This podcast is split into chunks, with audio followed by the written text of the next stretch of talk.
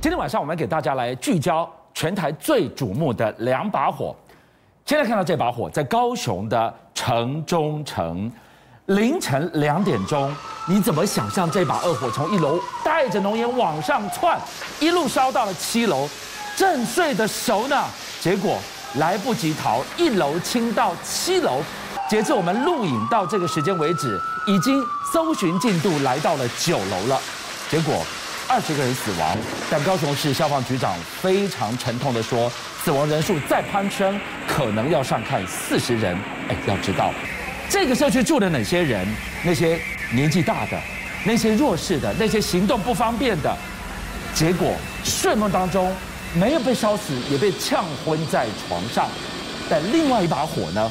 我们要来看到，都第三天了。尾更小的风波，不知道行政院长苏贞昌气有没有稍微消一点？当大家都以为是郑丽文质询惹毛了苏院长，才骂出“尾更小”三个字，蔡总统也发声了，他关键二十二个字藏着什么猫腻？哎，我们先这样讲：我的国家水深火热，但我们的政客忙着斗争。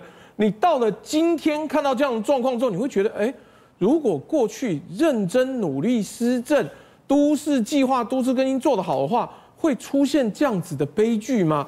但我们现在要讨论的还是台湾的政坛现在山雨欲来风满楼，一个尾更小，炒出了多少民进党背后派系的争执？好了，你说蔡总统有出来力挺，对不对？那他说情绪性发言哦，对当事人不公，那。我们先讲，他昨天晚上最新一篇发文呢，讲的又是不要在国内找敌人，要寻找共同的共识。哎，就鹏姐，到底是在骂谁？是在讲郑丽文，还是在讲苏贞昌？表面上看起来党内都说挺总统、挺行政院长，但当天的情绪性发言是两边都有。哎，那我们这样讲，从以前到现在啊，在行政院跟立法院的对峙当中。我们说啊，言论免责权不及于行政官员。你什么时候看到一个行政官员敢直接呛骂立法委员？这是第一次，所以接下来大家还要反扑他。所以今天我们所有围绕琢磨的焦点在于总统的发言。总统说出了情绪性发言，对当事人不公，这个解释就很宽了哦。是他到底是说给郑丽文听的，还是说给苏院长听的？我们先不要下结论，我们先带大家来看到民进党内如何大动作的一波一波绵绵密密的挺苏，全部大出笼了。哎，我们先这样讲，你知道这件事情呢？美更小姨苏贞昌那么老江湖，你觉得会是现场真的气上来了就讲出来了吗？我们觉得是他被激怒骂出来的。哎呦，那就看苏贞昌的演技好不好，搞不好下一次金马奖可以颁给他。他那么老字号，那么老的政客，一口气会上不来吗？但是你看到结果，我们不禁要讲，好记呀，好记。苏贞昌一扯旗，九纹龙敲整个栏杆，当当当当当，所有的民进党通通都跑出来了，翻出了当年国代候选人的照片，就是郑丽文呢，有影片、有照片、有宣传。特别讲说，你这背骨的，你这一个背骨背叛人的家伙，然后连照片都找出来，哎，我们想象一下，到底要得多么大的深仇大恨哦，才能把这几十年东西通通挖出来，一律站在苏贞昌那边，苏贞昌是对的，郑丽文有错，当年说什么要台湾独立建国，当年有骨气，现在怎么搞的？打得可凶了呢，所以你是说，今天如果质询的换作不是郑丽文，换作国民党的另外一个任何人立委，如果是质询苏贞昌，他可能都还不会骂出尾更小。刚刚好就是你郑丽文，我面对质询的就是郑丽文，这个尾更小是经过精心盘算的吗？你看结果就知道了。如果他今天要针对国民党的话，国民党有那么多女性委员，李桂敏啊，陈玉珍啊。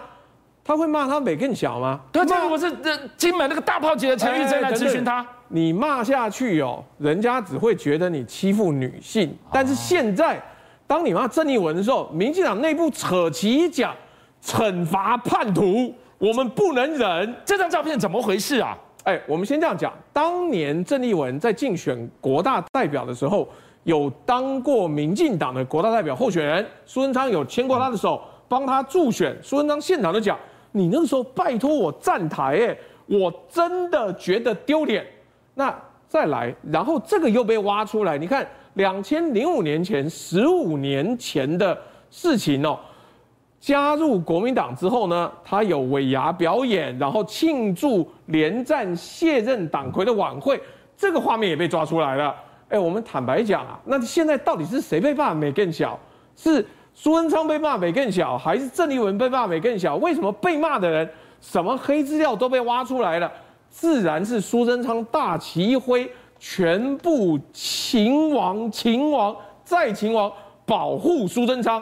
哎，等等。在这一天之前，苏贞昌是不是被整个民进党里面各个派系讨厌？你有没有看过吴子嘉骂他？你有没有看过各个立委讲说五倍券很难用，这个好食券很难用？是，那骂都是他。对，现在还有吗？好，所以你会看到说，今天面对党内不同派系的压力，朝着苏贞昌排山倒海而来的时候，这个“尾更小”三个字反而变成是魔法一般了。集合所有当时反苏的大大小小势力，全部变成我挺你。为什么？因为我觉得不会顾的，我们一致对外。欸、那等等，你知道双方在这个过程当中还有高来高去的决斗？什么叫高来高去？谁跟谁高来高去？苏贞昌讲说：“你当时拜托我站台，还要拉着手喊动算，我真的觉得丢脸。”哎，不好意思，这张图里面有另外一个人也是这样子。这张图里面。请问蔡英文有没有跟苏贞昌一起做过同样的事情？其实有哎、欸，网友把他一翻出来之后，觉得哎、欸，你这样子是不是对我们的总统大不敬？他在讲他呀，他在讲郑丽文呢、啊。哎，但没没完没完，你再看到蔡英文，我刚讲他昨天晚上发那篇文章。说在自己人里找敌人，无助国家发展。他也在讲郑丽文啊。哎，等等，那他他的话套上苏贞昌行不行？行吗？那他的话套上蔡英文行不行？所以宫斗剧哦，当民进党内部开始超稳定结构的时候，宫斗剧就开始了。如果今天蔡英文总统真的觉得无助国家发展的话，为什么谢志伟可以骂人？为什么苏贞昌可以骂人？而他这样讲，到底是对内呼吁，还是对党外的呼吁？让大家雾里看花，搞不清楚是内斗还是外斗。而现在我们看到的下一个战场在哪里？三 Q 罢免投票，看到了陈柏惟他正在苦行，在苦行的同时呢，蔡总统也在昨天表态了。哎，等等，我们先讲，要看字里行间。蔡英文总统这么绵里藏针的人，不要单纯的从表面上解释。他说党内持续关注罢免案，不要让认真做做事人孤单。里面有没有说我挺陈柏伟？人家就把它解读成你在挺三 Q 哥哦。哎，等等，那是人家解读。昨天你记不记得？昨天是线上中常会，对，线上中常会总统会致辞，后面会有往来。我就问你，线上中常会有没有录影？怎么会没有录影呢？对不对？蔡英文讲这段话是到了后面有中常委问说：“总统，总统，陈柏威罢免案，你要不要表态？”对，蔡英文讲了这一段之后，是，你有没有看到画面？中常会有没有把蔡英文讲话的画面放给你看？蔡总统决定力挺国内，从昨天到今天都是转述转述。接下来看另外的，还有更妙的，就这么巧，在接下来的。大学生秋游专案是高铁的打折方案哦，刚好时间涵盖罢免投票日，那偏偏呢，这个优待在四大公投之前结束了。那请问这是巧合，还是大家有人觉得年轻人应该会反对陈柏威的罢免案，让大家可以回台中投票？哇，你们在啊！但最后我们还是要讲一件很棒的事情：陈柏威最厉害的东西不是他以前有犯过错。而是任何他以前的错，他都会用说谎来掩盖。记不记得之前那个高雄判决书上面写的陈柏威就是有打拔台嘛，有赌博，对不对？但他后来有没有承认？他后来说没有，没有。他说他有他的讲法。后来还有最新的说法，说没有被起诉就不是赌博。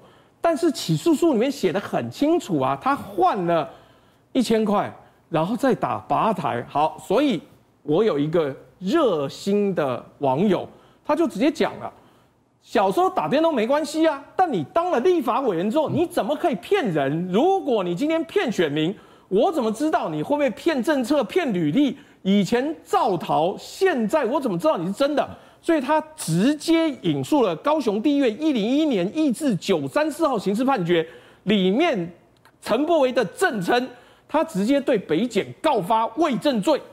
刑法里面伪证罪的追诉是二十年，请陈柏维去北检好好的澄清，他到底有没有赌博？好，杰明，到底这个风暴演到这个地方是计中计、谜中谜吗？某一个小三个字的背后，苏院长经过精心盘算吗？我认为苏院长苏贞昌院长赢了，他赢得继续担任行政院长的位置，他赢得绑架整个民进党。为他一个人说没更小，而且他赢在什么地方呢？他赢到就是蔡英文，你没有办法再提出更好的行政院长的人选，我做定了。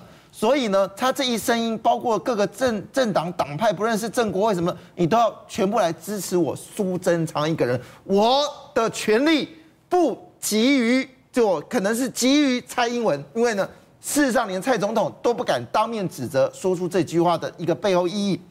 我有三个想法。第一件事跟大家说一句是，我们的国会殿堂从来没有看到一个行政长官对你的所谓质询者反质询都不行了，更何况用所谓的字眼性的去形容你的质询者，这是我们没有见过的。第二件事情，我觉得最重要的事情是，麻烦民进党放下郑丽文心结，他现在就是国民党立法委员，不要再提过去他曾经替民进党打下什么。